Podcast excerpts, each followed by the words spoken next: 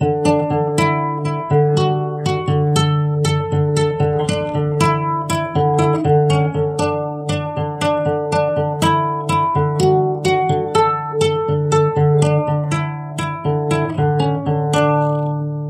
Zuhörerinnen, liebe Zuhörer, hallo und herzlich willkommen im Gästezimmer, dem Literaturpodcast der Stadtbibliothek Bremen.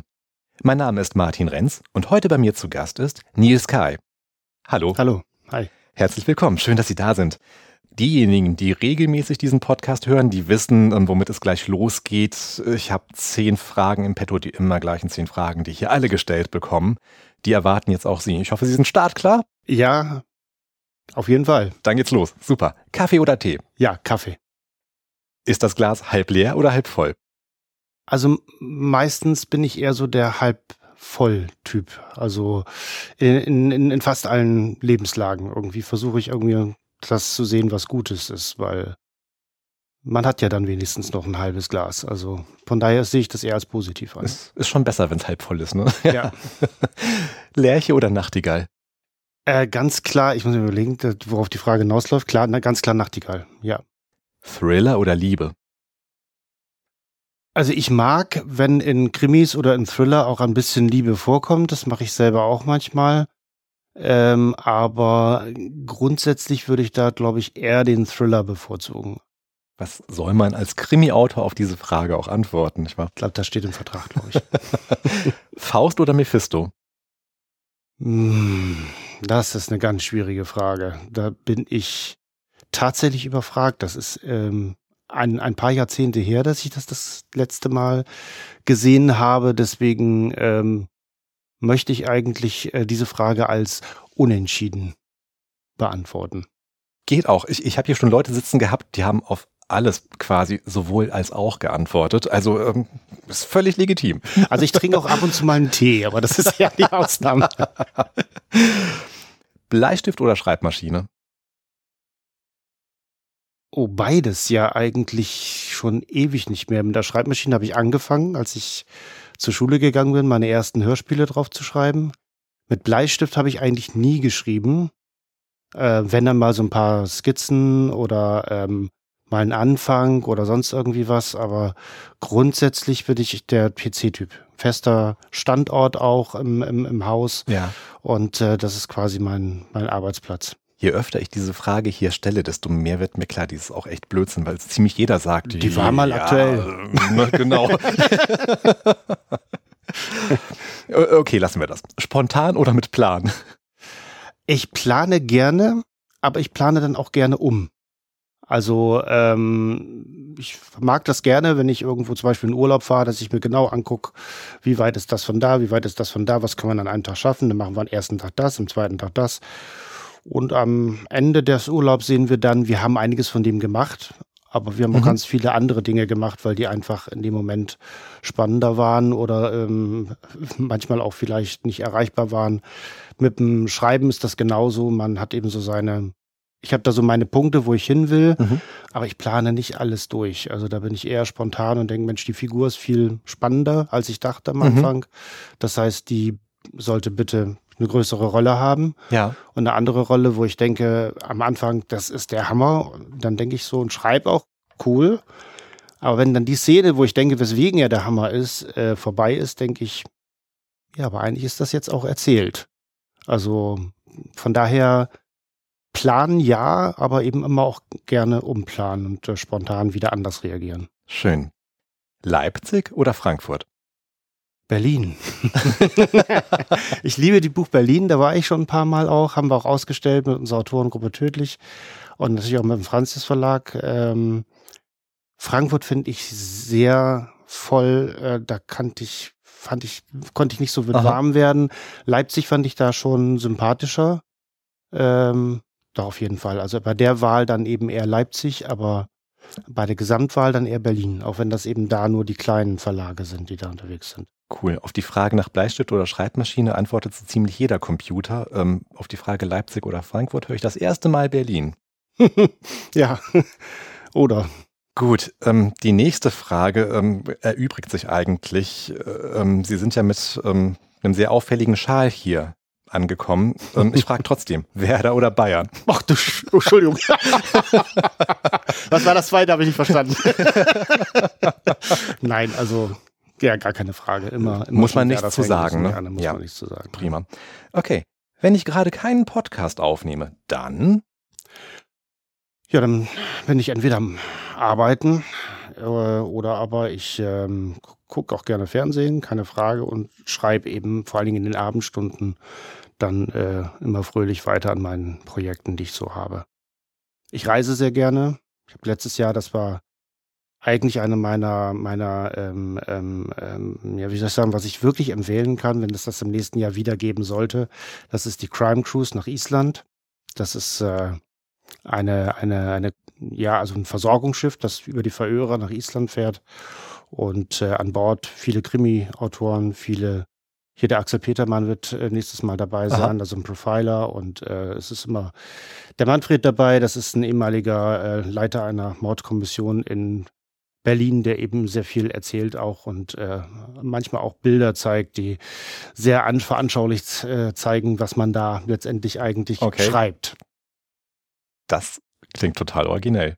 Spannend. Das ist sehr, sehr spannend. Also das ist wirklich eine tolle Fahrt gewesen mit einerseits die Location sind natürlich Wahnsinn und dann eben auf See hat man dann eben immer irgendwelche Veranstaltungen gehabt.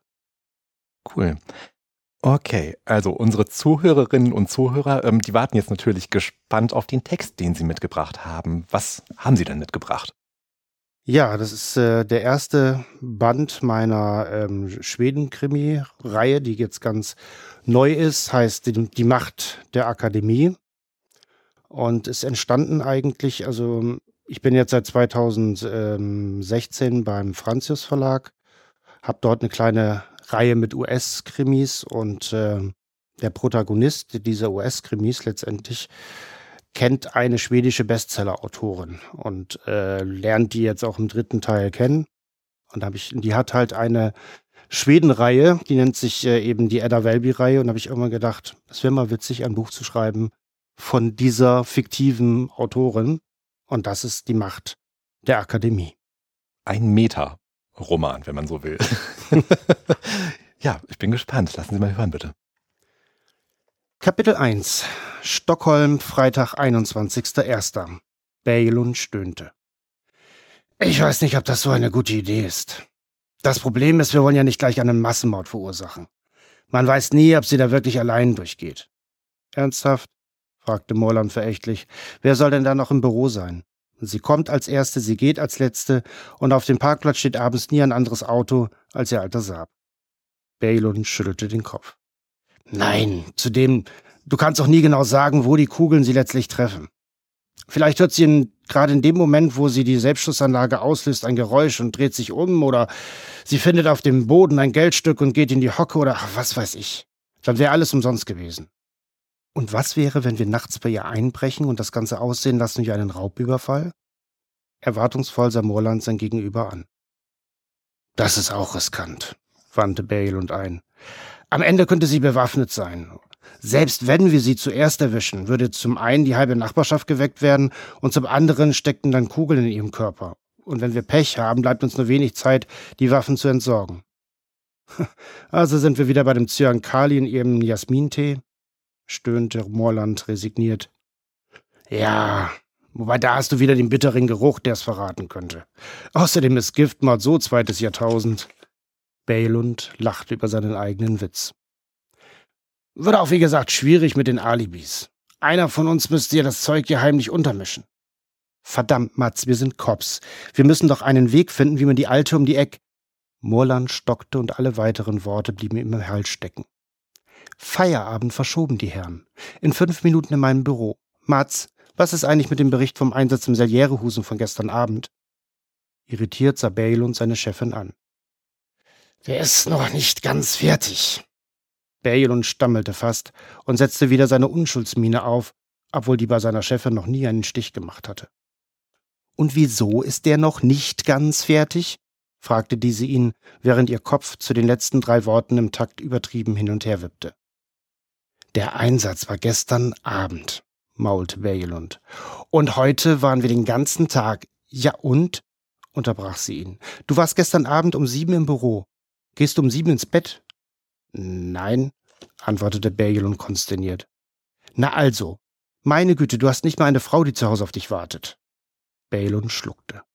Morland war peinlich berührt und ärgerte sich, dass er nicht einmal so tun konnte, als habe er das nicht mitbekommen. Das Gespräch wurde zum Glück vom Klingeln eines Handys unterbrochen. Hauptkommissarin Ada Welby? Bitte? Moment. Welby legte ihre Hand auf ihr Handymikrofon.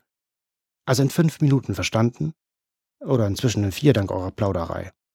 Welby eilte lautredend in Richtung ihres Büros.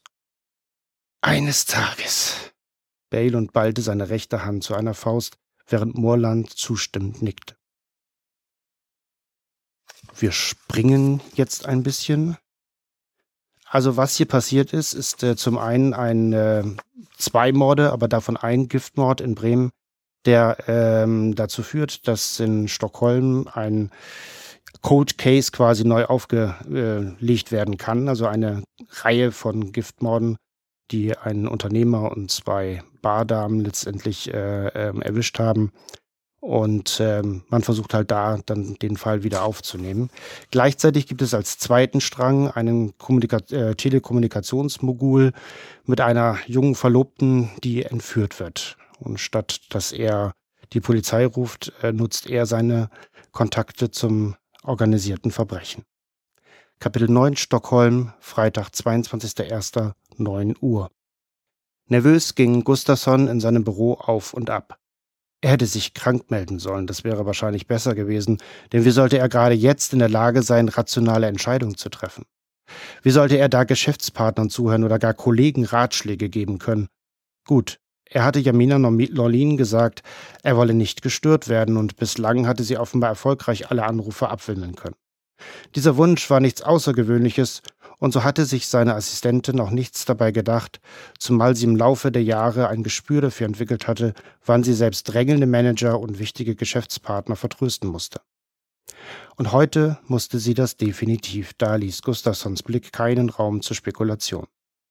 Meistens gingen solche Aktionen Hand in Hand mit einer Flut an Aufgaben, die sie möglichst rasch und natürlich fehlerfrei abzuliefern hatte. Flüge und Hotels buchen, Geschäftstermine vereinbaren, Verträge nach relevanten Paragraphen zu durchsuchen oder anhand einiger vager Anweisungen Texte zu verpassen, verfassen, unter die Gustafsson dann nur noch seinen Namen setzen musste.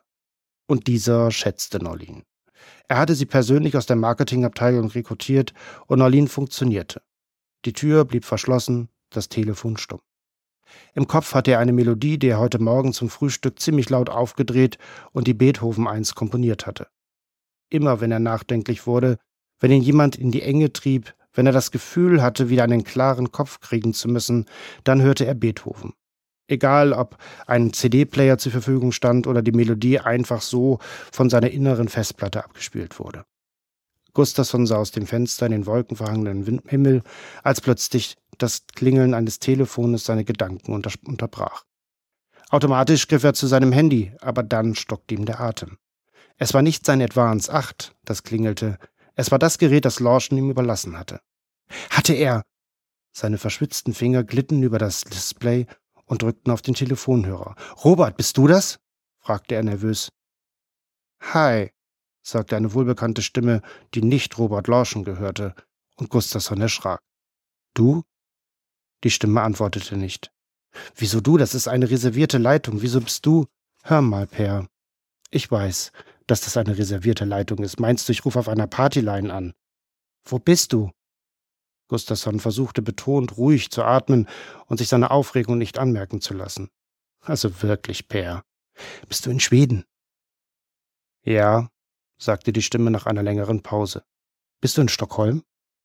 Gustafssons Puls nahm an Geschwindigkeit auf, auch wenn er wusste, dass er auf diese Frage niemals eine Antwort erhalten würde. Spielt das noch eine Rolle, Per? Nicht wirklich, das war ihm klar. Ebenso wie ihm langsam klar wurde, was der Anruf zu bedeuten hatte. Hör zu, Per, ich weiß, du hast Robert schon alles erzählt, was du weißt und was relevant ist. Aber ich will, dass du eins weißt, obwohl es riskant ist, dass du die Akademie einschaltest, machst du dir, mach dir keine Sorgen. Wir kümmern uns um dein kleines Problem. Ich rufe auch eigentlich nur an, weil Gustafsson vernahm einen tiefen Seufzer. Ich wollte nur hören, wie es dir geht. Mich wundert das etwas, du und diese Studentin, und dass du deswegen die Akademie einschaltest. Das kann nur heißen, diese Frau bedeutet dir etwas. Diesmal war Gustafsson derjenige, der seufzte. Ja, Isabel bedeutete ihm tatsächlich etwas. Diese Frau, die seine Tochter sein konnte und die mit ihrer Unbeschwertheit und ihrer Fröhlichkeit seinem Leben wieder Lebensfreude eingehaucht hatte. Sie hat ihm damit genau das gegeben, was ihm in den vergangenen zehn Jahren, die er komplett in sein Unternehmen investiert hatte, abhanden gekommen war. Ja, diese Frau bedeutete ihm etwas. Gustafsson schwieg. Es war ja auch nicht wirklich eine Frage. Es geht mir gut, log Gustafsson dann und vernahm ein ironisches Mhm. Tatsächlich ging es ihm alles andere als gut. Knochentrocken war sein Mund und kalter Schweiß hatte sich auf seine Stirn gesetzt. Erst jetzt, nach diesem Anruf, wurde ihm wirklich klar, um wie viel er den Einsatz erhöht hatte, was wirklich auf dem Spiel stand. Natürlich hatte er die vergangenen Stunden damit verbracht, sich Sorgen um Isabel zu machen. Sie ist ein starkes Mädchen, hatte er gedacht. Sie schafft das. Bist du noch da? fragte er leise, aber in der Leitung war es schon still geworden. Gustafsson legte das Handy vorsichtig vor sich auf seinen Schreibtisch und ging zum Fenster.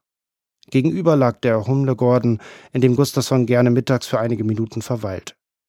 Sein Blick wanderte zur königlichen Bibliothek hinüber, die mitten im Park lag und auf Ziel seiner Spaziergänge war.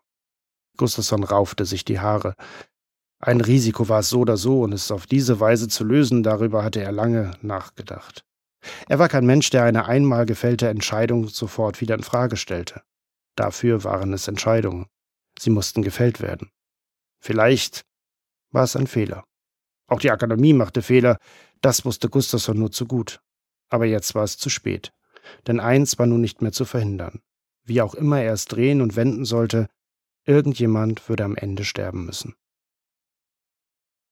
Die letzte Szene, ich habe jetzt komischerweise hm, hauptsächlich Szenen aus Stockholm herausgesucht. Das liegt ähm, schlichtweg daran, dass ähm, ja, die Bremen-Szenen, die ich nehmen würde, äh, zu viel spoilern würden, weil die schon ein bisschen weiter da hinten stehen.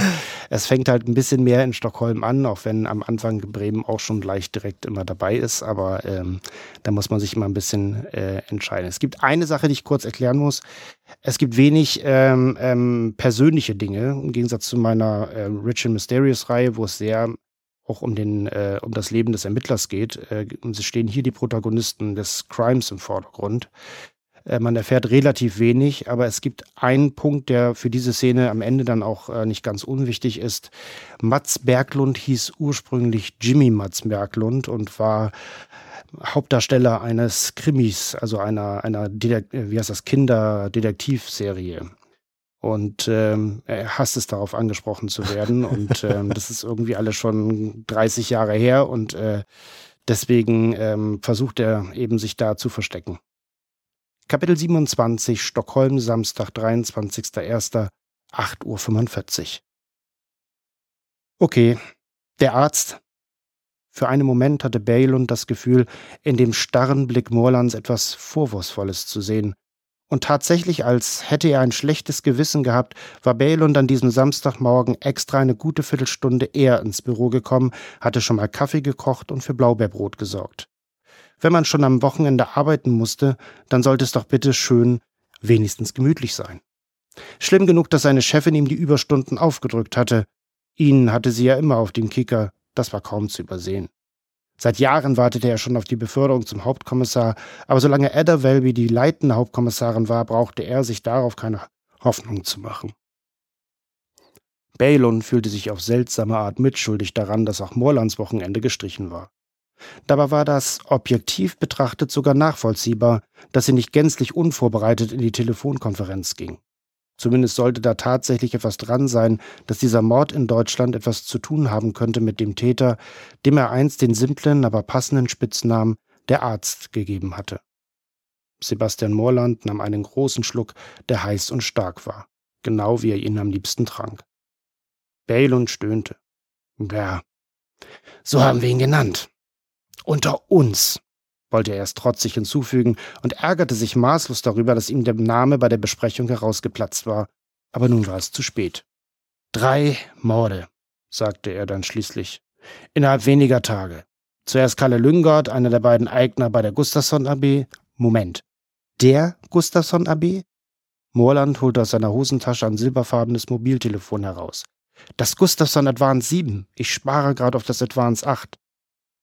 Balon zeigte sich wenig beeindruckt. Sein Telefon war drei Jahre alt und es funktionierte noch. Keine, kein Grund, auf ein neues zu sparen. Ja, der Gustafsson, sagte Baylund. War der denn verdächtig? Nee, wieso? Wie kommst du denn darauf? Naja, hör mal, jetzt gehört ihm der Laden allein und er muss die ganze Kohle nicht mehr teilen. Nein, war er nicht. Damals war die Firma gerade gegründet worden. Ich denke nicht, dass Gustafsson glücklich darüber war, dass sein Partner ihn schon nach einem Jahr verließ, wenn auch unfreiwillig. Ja, aber an wen gingen denn seine Anteile? Baylund schüttelte den Kopf. Morland stellte dieselben Fragen wie seinerzeit Patterson. Aber Gustafsson hatte für alle Mordfälle glaubhafte Alibis. Im Rückspiegel betrachtet war es wahrscheinlich wirklich ein Vorteil, dass er inzwischen alleiniger Inhaber des Unternehmens war. Andersrum war es für einen Polizisten mit einem kleinen Beamtengehalt kaum nachvollziehbar, dass es einen Unterschied machte, ob man 100 oder 200 Millionen Kronen auf der Bank hatte. Aber selbst wenn, so war das Unternehmen zu der Zeit noch völlig unbekannt und der Erfolg, der sich bald einstellen sollte, war nicht absehbar. Und die beiden anderen? Zwei junge Polen. Alica Matysejewska und Agnieszka Sojka. 20 und 21 Jahre alt. Studentin an der Universität Stockholm. Verbindung? Ah, das war das Problem. Die beiden Polinnen haben sich beim Schwedischkurs kennengelernt, haben aber dann an der Uni verschiedene Studiengänge besucht. Die jüngere, Alicia Modesiewska, hat äh, Mathematik studiert und die andere Geologie, aber beide sind ja nicht weit gekommen mit ihrem Studium. Moorland drehte sich weg und lachte. Ihm war bewusst, dass das jetzt gänzlich unpassend war, aber er lachte. Irritiert sah Bale und ihn an, und Moorland versuchte, wieder Kontrolle über sich zu erlangen. Als er in das ratlose Gesicht seines Kollegen sah, platzte es wieder aus ihm heraus. Ich weiß wirklich nicht, was daran lustig ist, sagte Bale und kopfschüttelnd und kniff die Augenbrauen eng zusammen. Tut mir leid, ehrlich, aber Morland zögerte. Er wusste, dass es Bale ihm übel nehmen würde, aber er konnte nicht anders. Kannst du den Namen der jüngeren Studentin nochmal sagen? Balon verdrehte die Augen. Wieso, wie würdest du ihn denn aussprechen? fragte er genervt. Alicia Moroszewska. Meine Güte, dann hatte er den Namen eben falsch ausgesprochen oder Morland sprach ihn falsch aus. Warum sollte man es so genau wissen? Allerdings ging er ihm, das musste Balon zugeben, deutlich leichter von der Zunge. Können wir jetzt weitermachen? Balon stöhnte. Er füllte seinen Kaffeebecher wieder voll mit heißem Kaffee und ging zum Sideboard rüber, auf dem er das Blaubeerbrot gelegt hatte. Gerade wollte er sich ein Stück nehmen, da vernahm er eine wohlbekannte Stimme. Was ist hier denn los? Kaffeekränzchen? Ich dachte, hier wird gearbeitet. Balon schluckte, und das ohne einen Bissen Blaubeerbrot. Wir, stammelte er, ich bringe Sebastian gerade auf den gleichen Stand von damals. Der Arzt, der Fall. Balon starrte dabei Ada Welby an, als erwartete er noch einen spitzen Kommentar von ihr. Mit ihr hatte er heute überhaupt nicht gerechnet. Was hast du denn gedacht? Dass ich mich nicht vorbereite? Wir haben Montag ein wichtiges Meeting und momentan sieht es so aus, als hätten wir in drei alten Mordfällen endlich eine heiße Spur. Und da soll ich diesen Drottningsgotton schlendern und shoppen, nur weil heute Samstag ist? Sie zog ihren weißen Wintermantel aus und hängte ihn an den Türknopf. Dann fiel ihr Blick auf das Blaubeerbrot. Darf ich? Ohne eine Antwort abzuwarten, nahm sie sich ein Stück und schob es sich in den Mund. Hm, stieß sie hervor und fügte, nachdem sie es heruntergeschluckt hatte, hinzu. Das ist aber ziemlich trocken. Hast du das selbst gemacht? Nein, gekauft. Okay, lachte sie. Man sollte nicht beim erstbesten Bäcker kaufen, oder? Fast mitleidig sah Morland seinen älteren Kollegen an, bis ihm auffiel, dass sie ihn offenbar völlig ignorierte. Äh, Kaffee? hörte sie sich Morland plötzlich fragen, und Welby nickte. Mein Becher steht in der Küche, sagte sie dann fast beiläufig, und nach einem kurzen Zögern stand Morland auf, um ihn zu holen. Ohne seine Rückkehr abzuwarten, wandte sich Welby wieder an Bergelund. Manchmal erscheint ein Fall nach längerer Zeit in einer ganz neuen Perspektive. Du hast den Namen Gustafsson sicherlich gelesen. Den kannte damals keiner. Zum Beispiel. Altkluges Geschwafel, dachte Bale und nur neue Perspektive. Patterson hat den Fall damals geleitet, richtig? Bale und nickte und Walbin blickte ihn musternd an. Wart ihr damals immer einer Meinung? Hat er Spuren nicht verfolgt, die du nicht verfolgen, verfolgt hättest? Das ist deine Chance, mich zu überraschen, das ist dir doch klar, oder? War das jetzt etwas Gutes? Traute sie ihm doch etwas zu oder verhöhnte sie ihn gerade? Balon war noch am Abwägen. Wie würde denn Lille Erik daran gehen? Okay, sie verhöhnt ihn also. Wahrscheinlich so, wie es im Drehbuch steht. Mit festem Blick sah Bale und seine Chefin an, sie sollte endlich merken, dass ihre Anspielungen auf seine Zeit als öffentlicher kleiner Junge unerwünscht waren. Dein Kaffee, unterbrach Morland die bereits etwas peinlich anmutende Stille. Walby blickte in Richtung Balund und lenkte dann den Blick auf ihren Becher. Hast du keine Milch mitgebracht? Herrlich.